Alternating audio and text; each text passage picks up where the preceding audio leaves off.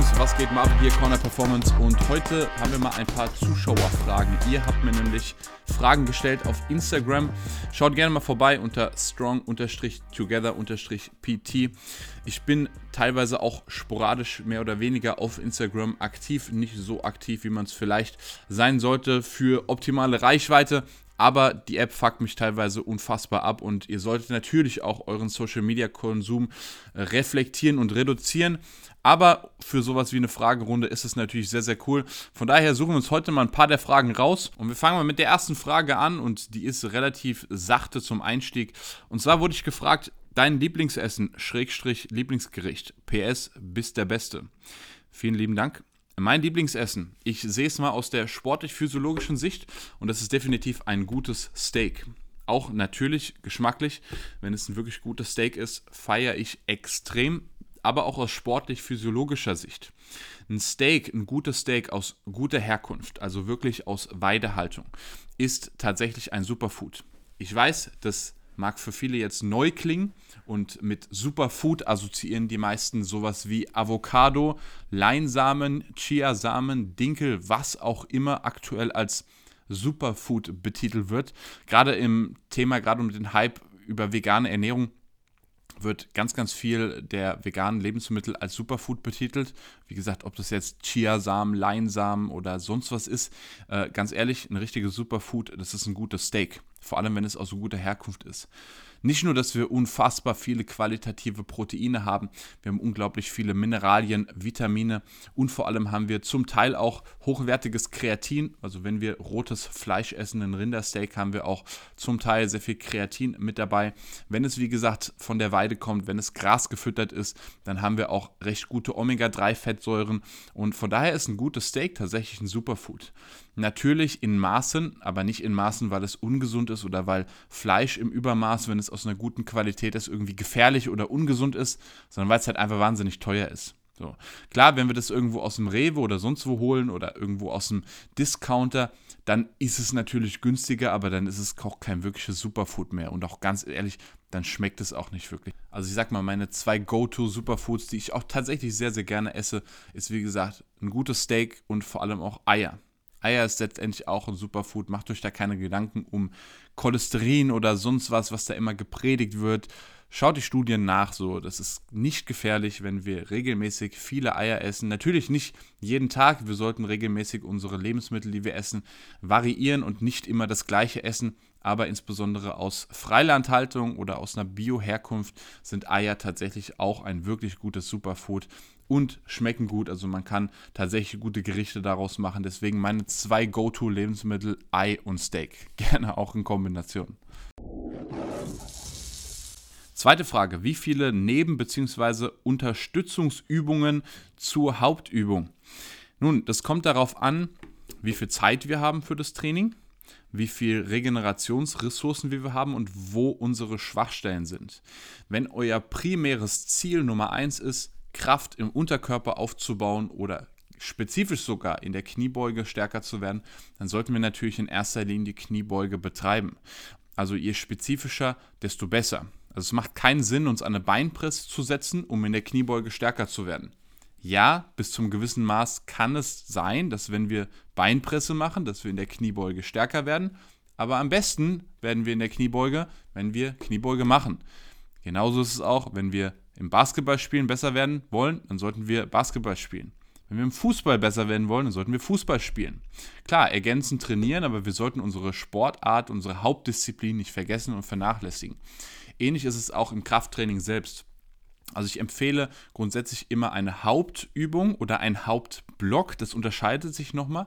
Also ich arbeite sehr gerne im Block, in Blöcken, also sprich, dass man zwei Übungen auch gerne im Wechsel macht. Kein Supersatz, also nicht hin und her rushen, sondern wirklich mit Pausen dazwischen. Übung A, Übung, also Übung A1, Übung A2 ähm, oder eben eine Hauptübung. So, das ist der Kern des Trainings wenn wir sehr wenig Zeit für das Training haben, Achtung, ich habe schon mal ein eigenes Video über das Thema Zeit gemacht, aber wenn wir wirklich wenig Zeit für das Training haben, 30, 40 Minuten, dann macht es teilweise sogar Sinn, nur eine Hauptübung zu machen und ja, die Assistenzübungen vielleicht dann rauszulassen. Wenn wir Zeit und Regenerationsressourcen haben, dann empfehle ich so viele, dass wir noch genügend Pausen machen können und dass wir eine Stunde maximal, wirklich maximal anderthalb Stunden Trainingszeit nicht wirklich überschreiten. Also in der Regel bin ich dann so bei zwei bis vier Assistenzübungen. Viel mehr werden es nicht. Wie gesagt, meistens gerne in Stationen, also jeweils im Wechsel, damit wir mehr Übungen in weniger Zeit unterkriegen. Aber ich predige es immer wieder, zu langes und in Kombination zu lang und zu intensives Training äußert sich halt sehr schlecht, macht unsere Regeneration kaputt, äußert sich sehr schlecht im Hormonspiegel. Von daher ganz grob gesagt zwei bis vier Assistenzübungen. Aber wie gesagt, wenn wir wenig Zeit haben und vor allem wenn unser Hauptfokus ist, in einer bestimmten Übung stärker zu werden, dann darf es auch gerne mal nur die Übung sein. Also ich sag mal, eine 10x10 Kniebeuge, da seid ihr wirklich schon bedient. Dann ist die Frage, wenn ihr die richtig macht und durchführt, ob dann wirklich noch Ressourcen und Kapazitäten da sind, überhaupt noch Assistenzübungen zu machen und wie qualitativ wertvoll diese Übungen dann sind. Oder ob es dann nicht sogar mehr Sinn macht, die Zeit dann wieder in Regeneration zu investieren. Wie viel Gewicht ist ein RM bei Grundübungen, wenn man Explosivkraft trainiert? Nun, da muss man jetzt sagen, nicht jede Übung eignet sich wunderbar, um Explosivkraft zu trainieren und man kann es auch nicht immer ähm, ein Wiederholungsmaximum feststellen. Was die Amerikaner ganz gerne machen in den hochprofessionellen Gyms oder auch in den NFL-Teams und so weiter, da werden sogenannte Velocity-Messer angebracht. Das sind letztendlich ja wie so kleine Fäden oder sonst, keine Ahnung, wie man das nennen soll, aber auf jeden Fall ja Devices, die man an die Langhanteln dran packt, die dann genau messen können, wie schnell sich die Langhantel bewegt. Und das ist letztendlich hauptverantwortlich dafür, ob wir gerade oder welche Kraftform wir trainieren. Also wenn wir natürlich mit sehr viel Prozent vom 1RM trainieren, 70, 80, 90, 100 Prozent, also sprich sehr nah an unserem Einwiederholungsmaximum trainieren, sind die Wiederholungen grundsätzlich sehr langsam und das ist eine Eigenschaft äh, der Maximalkraft. Also dann trainieren wir Maximalkraft. Wenn wir jetzt Beispiel, und das ist so eine grobe Richtlinie für Explosivkraft, mit 30 bis 50 Prozent vom Einwiederholungsmaximum trainieren, dann ist die Wiederholung grundsätzlich deutlich schneller. So. Und das ist dann ein Indikator dafür, dass wir gerade die Explosivkraft trainieren. Also so ganz, ganz grob 30 bis 50 Prozent. Ähm, obwohl man da auch sagen muss, wie gesagt, nicht jede Übung eignet sich. Wo ich schon mal ein eigenes Video drüber gemacht habe und wo ich vor allem im Coaching sehr viel mitarbeite, ist dann solche Sachen wie Umsetzen, ähm, also sprich Power Cleans, Variation des olympischen Gewichthebens. Auch hier, wir coachen, gerade im Coaching machen wir die Übungsausführung, gucken uns sehr genau an über Video-Feedback ähm, und schauen, dass erstmal die Technik stimmt. Weil der Vorteil eben von sowas wie Power Cleans ist, dass wir automatisch Explosivkraft trainieren oder schnell genug trainieren, wenn wir die Stange eben bis oben hoch befördern können. Wenn wir das nicht schaffen, dann haben wir einfach entweder zu langsam gearbeitet, dann ist das Gewicht wahrscheinlich zu schwer, als dass wir es ja noch schnell genug bewegen können oder ja klar, die Technik läuft dann nicht, aber wie gesagt, im Coaching kontrollieren wir das regelmäßig, dass die Technik noch passt über Video-Feedback. Und wenn die Technik passt, dann ist sowas wie eben Variationen vom olympischen Gewichtheben eine super Methode, um Explosivkraft trainier zu trainieren. Und das ist, wo ich vor allem mit arbeite. So. Alternativ, wie gesagt, kann man auch mit Prozent vom 1RM arbeiten oder eben mit ganz anderen Übungen. Also wir können auch durch sowas wie Sprünge, Jumps oder eben auch teilweise Medizinballtraining äh, unsere Explosivkraft trainieren, obwohl hier das Thema ist, dass wir in unserem Fortschritt, in unserer Progression auch immer limitiert sind. Also ich nutze tatsächlich äh, Medizinballtraining oder auch Sprünge primär zum Aktivieren bzw. um den Transfer zu schaffen von der Maximalkraft von schweren Gewichten auf schnelle Bewegungen, aber das nutze ich jetzt nicht, um spezifisch Explosivkraft aufzubauen und über mehrere Wochen Step by Step zu steigern. Also da ist mein Go Go-To dann tatsächlich Variationen vom olympischen Gewichtheben. Sehr interessante Frage. Was hältst du von Barfußschuhen? Ich feiere es extrem. Es gibt glücklicherweise viele Hersteller, wo Barfußschuhe nicht mehr wie Barfußschuhe aussehen. Ihr kennt vielleicht noch äh, diese Dinger, wo ja die, wo, wo man die Zehen tatsächlich noch gesehen hat, also wo man richtig gesehen hat, das sind Barfußschuhe. Mittlerweile gibt es welche, äh, die aussehen tatsächlich wie Sneaker. Und ich halte sehr viel von Barfußschuhen, weil der Fuß und letztendlich die Physiologie vom Fuß sehr oft unterschätzt wird. Ich bin auch ein großer Freund davon, entweder in Barfußschuhen zu trainieren oder generell barfuß zu trainieren, weil wir nämlich über den Tag verteilt immer Sneaker anhaben. Vielleicht hat der ein oder andere noch Anzugsschuhe über den Tag an, die das, den Fuß extrem stark quetschen und das kann sich massiv auswirken auf den gesamten Bewegungsapparat. Ich hatte schon unheimlich viele Klienten, die Knieschmerzen bekommen haben, Hüftschmerzen bekommen haben, wo tatsächlich die Ursache war, dass die Schuhe zu eng sind. Wenn wir uns auch mal die Füße der meisten Leute anschauen, ich weiß, es ist jetzt nicht so ein sexy Thema, aber wenn wir uns die Füße der Leute anschauen, und das tue ich tatsächlich, wenn ich vor Ort hier ähm, mit, mit Klienten arbeite, ähm, dann sieht man, dass die Füße sehr stark gequetscht sind. Eigentlich ist es so, dass die Füße, die Fußzehen ähnlich wie eine Hand nach außen hin gespreizt sein sollten was bei praktisch niemandem der Fall ist, weil die Schuhe halt so designt sind aus optischen Gründen, dass sie vorne schmal und eng zusammengehen. Insbesondere Anzugsschuhe sind da ein Riesenproblem. Also ich würde euch tatsächlich empfehlen, dass äh, ihr regelmäßig entweder barfuß rumlauft, barfuß trainiert oder eben Barfußschuhe tragt. Der Vorteil ist halt, man kann es in seinen Alltag mit einbinden. Als ich das erste Mal Barfußschuhe getragen habe, habe ich tatsächlich wahnsinnigen Muskelkater gekriegt, also auch sehr interessant. Ähm, das legt sich dann nach einer Zeit wieder, aber es hat massive Vorteile. Ich hatte zum Beispiel auch früher meinen extremen Plattfuß, was dann auch wieder Probleme bedingt hat. Und genau durch sowas bin ich der Meinung, habe ich sehr gut in den Griff bekommen. Also Barfußschuhe definitiv von mir Daumen hoch. Eine sehr, sehr, sehr interessante Frage. Wie schafft man es als Führungskraft, seine sportlichen Ziele zu erreichen? Und da binde ich jetzt nicht unbedingt nur Führungskräfte mit ein, sondern eben, ja, Leute, die einen sehr anspruchsvollen Beruf haben. Und das ist ja auch hier im, im Studio, arbeite ich ja auch mit Unternehmern, mit Führungskräften, mit Top-Managern. Letztendlich ist es eine Sache A der Prioritätenliste und B auch eine Sache von Mindset und Time-Management. Grundsätzlich, wenn jemand so erfolgreich ist, dass er ein erfolgreiches Unternehmen aufgebaut hat, ähm, dass er letztendlich sich in einer, in einer, bestimmten Position wirklich auch im Beruf abliefern kann, dann bin ich der persönlichen Überzeugung, dass derjenige es dann auch schafft, seine persönlichen Ziele zu erreichen. Das Thema ist halt, der oder diejenige hat es deutlich schwerer. Warum? Weil letztendlich die Stresskapazität, und ich vergleiche das immer wie mit einem Glas Wasser.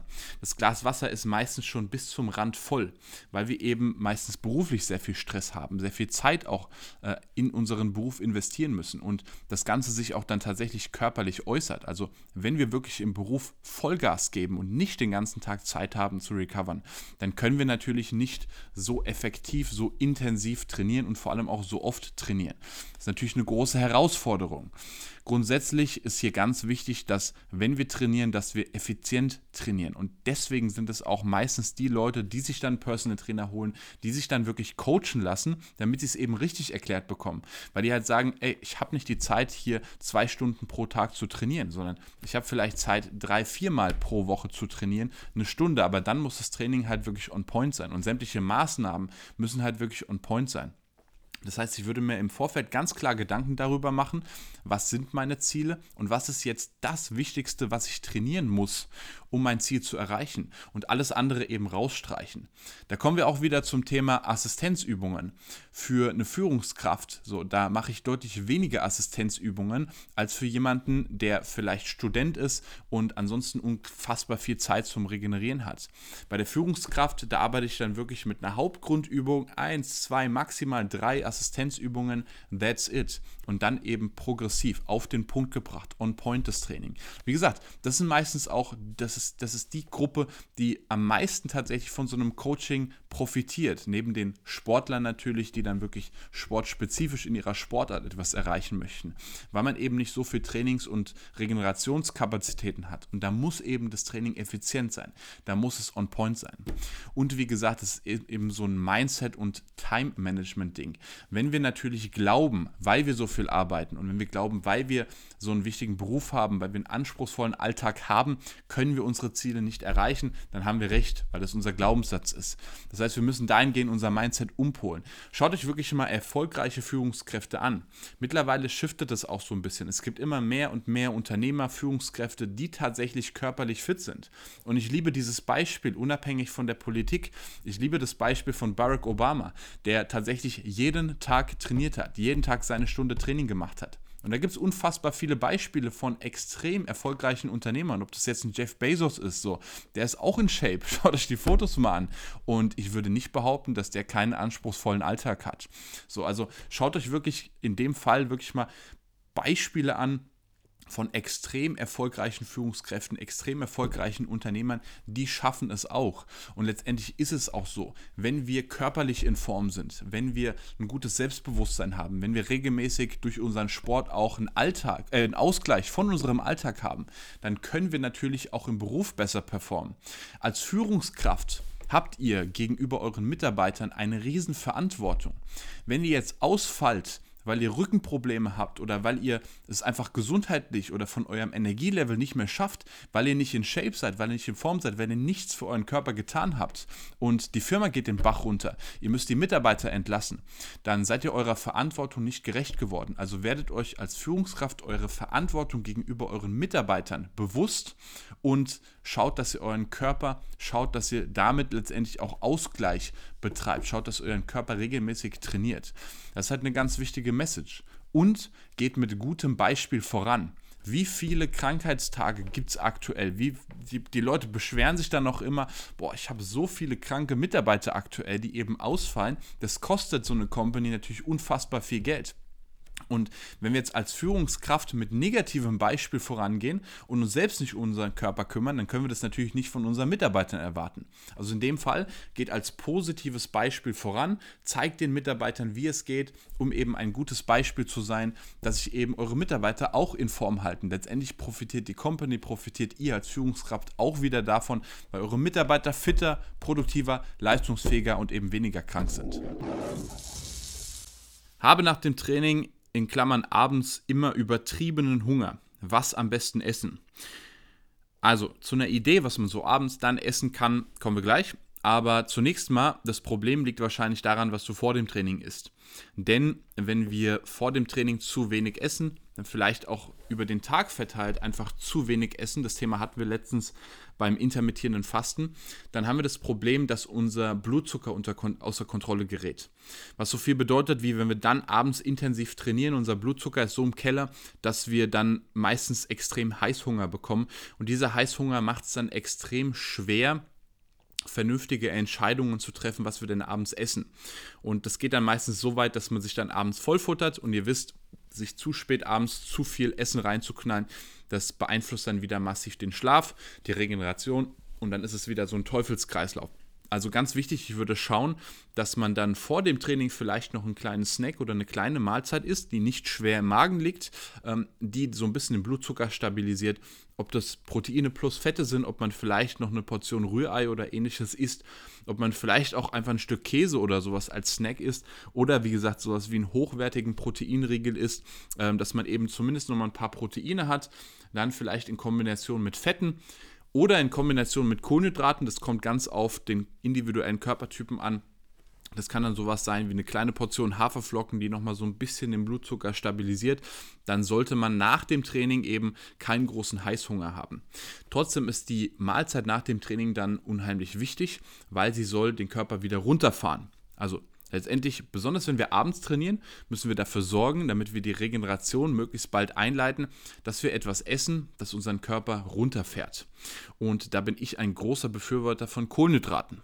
Oh ja, ich empfehle Kohlenhydrate abends auch nach 18 Uhr. Warum?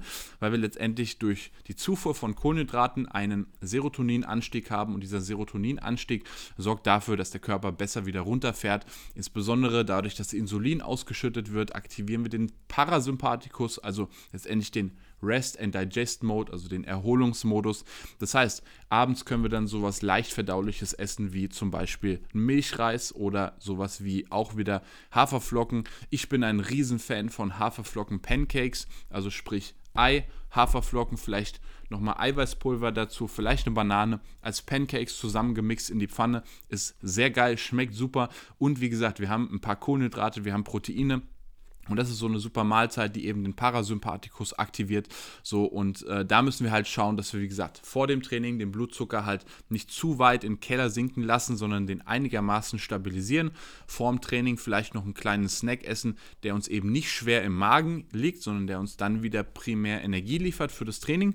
Dann sollten wir nicht so starken Heißhunger haben und dann eben abends, ob das jetzt, wie gesagt, Reis ist, ob das ein paar Kartoffeln sind oder eben sowas wie Haferflocken, Haferflocken, Pancakes, so also irgendwas, was den Körper wieder runterfährt. Mein Go-To ist da für die meisten Leute Kohlenhydrate plus Proteine und dann sollten wir keine großen Probleme mehr mit Heißhunger abends nach dem Training haben. Oh, auch mal was nicht fachliches. Was sind deine Ziele? Persönlich, schrägstrich, beruflich. Ähm, wir fangen mal mit den beruflichen Zielen an. Ich habe natürlich grundsätzlich auf Quartalsbasis, auf Jahresbasis jeweils Umsatzziele beziehungsweise auch so ein paar Meilensteine, die ich erreichen möchte, insbesondere mit Sportlern erreichen möchte. Ähm, grundsätzlich setze ich mir die Ziele auch gerne mit den Sportlern zusammen. Also wir setzen uns zusammen hin und sagen, wo möchtest du denn hin? Was möchtest du denn langfristig erreichen? Grundsätzlich die Ziele meiner Klienten sind auch immer meine Ziele. Das heißt, ich möchte natürlich, dass meine Sportler, meine Klienten ihre speziellen Ziele erreichen. Beruflich ist es natürlich, dass ich mittel- bis langfristig einer der besten und erfolgreichsten Trainer, nicht nur im deutschsprachigen Raum, sondern auch international werde, ähm, das Ganze so weiter ausbaue, dass ich eben nicht nur alleine meine Expertise, Expertise an meine Kunden und Klienten gebe, sondern tatsächlich wirklich auch ein Team habe, ähm, das die Expertise weitergibt, ein System schaffe, das möglichst vielen Leuten hilft, eben sportlich, körperlich abzuliefern und sich weiterzuentwickeln. Also mein Plan ist es tatsächlich auch irgendwann in den internationalen Raum zu gehen, englischsprachig um einfach mehr Leute beeinflussen zu können, mehr Leuten helfen zu können. Das sind primär meine beruflichen Ziele. Persönliche Ziele sind dann natürlich auch sportlicher Natur. Also ich möchte wirklich irgendwann mal doppeltes Körpergewicht beugen und zwar tief über den vollen Bewegungsradius. Problem ist, ich habe einiges an Körpergewicht, das heißt, da wären wir dann bei über 200 Kilo Kniebeugen.